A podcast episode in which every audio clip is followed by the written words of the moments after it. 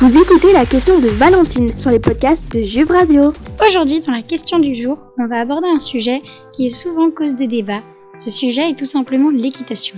L'équitation, c'est un sport, oui ou non? En premier, nous allons voir plusieurs points et après je vous donnerai la réponse est-ce que c'est un sport ou pas?